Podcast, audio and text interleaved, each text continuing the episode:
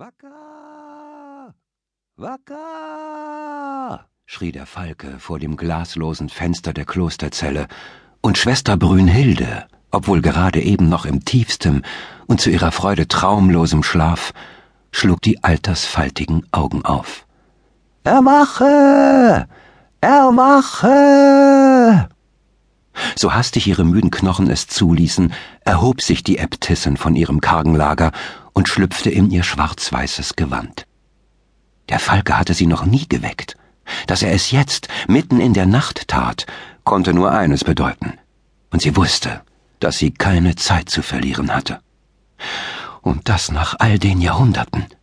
Ich hoffte so sehr, es sei inzwischen längst vergessen, dachte sie, obwohl sie überhaupt nur hier war, weil es nie wirklich vergessen sein würde. Sie trat an die große hölzerne Truhe an der unverputzten Wand und öffnete sie.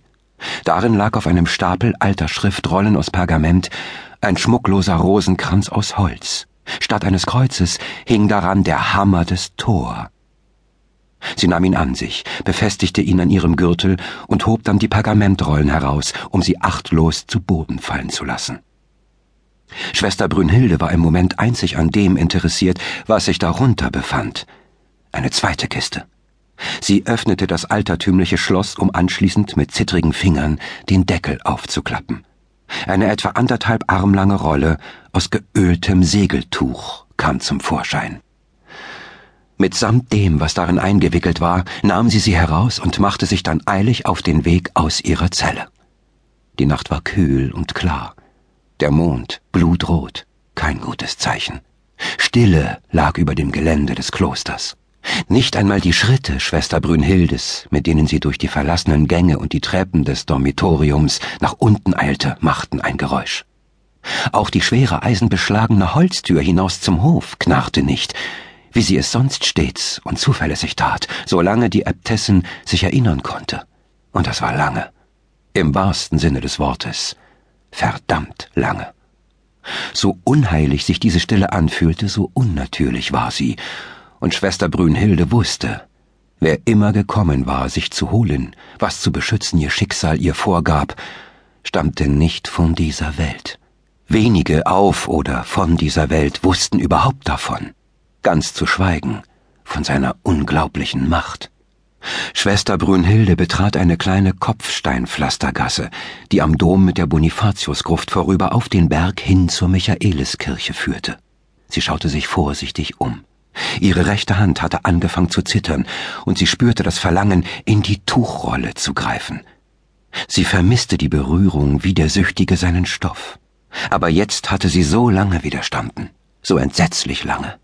Und wenn sie sich jetzt irrte und zu früh handelte, wären all die Jahre des Darbens umsonst. Die Jahre des niemals endenden Kampfes gegen sich selbst. Durch das Segeltuch hindurch konnte sie das leise schlummernde Singen hören, den sirenenhaften Klang, der lockte und verführte. Ich muss erst sicher sein, vollkommen sicher. Immer deutlicher spürte sie in ihrer Brust die fremde Präsenz, so als würde sie mit jedem Schritt tiefer in die Sphäre des Eindringlings hineingehen.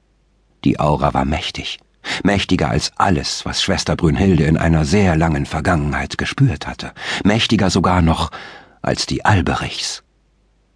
Es gab nicht viele Wesen in den neuen Welten, die den König der Lichtelben an magischer Kraft übertrafen, und die rechte Hand der Äbtissin zitterte immer stärker. Alberich hätte das verfluchte Ding schon vor langer, langer Zeit zerstören sollen aber so oft Schwester Brünnhilde in der Vergangenheit dafür plädiert hatte, war sie auf taube Ohren gestoßen. Etwa drei Dutzend Schritte vor dem Eingang der uralten Kirche entfernt, fühlte die Äbtissin, wie sich etwas in der sie nun völlig umhüllenden Machtsphäre änderte. Der Eindringling hatte ihr Nahen bemerkt. Schwester Brünnhilde spürte Neugier und einen Hauch Amüsiertheit.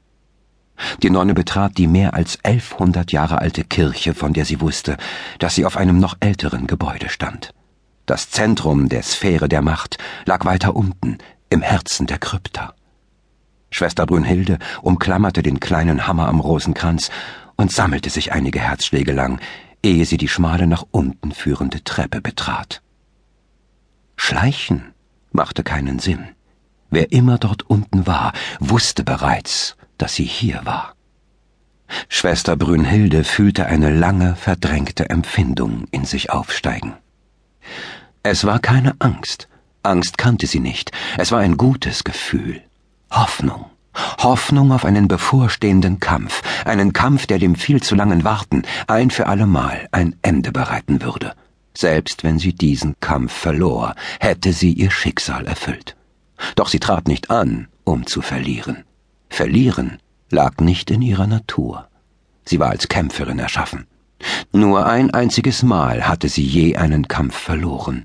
Und genau das war der Grund, warum sie nun hier war, um ihr Fehlen zu sühnen.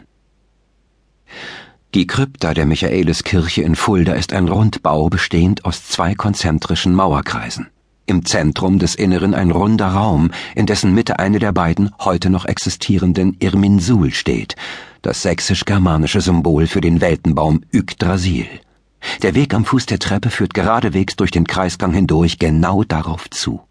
Schwester Brünnhilde entschied aber, nach rechts in den Gang abzubiegen und das Zentrum von der gegenüberliegenden Seite aus zu betreten.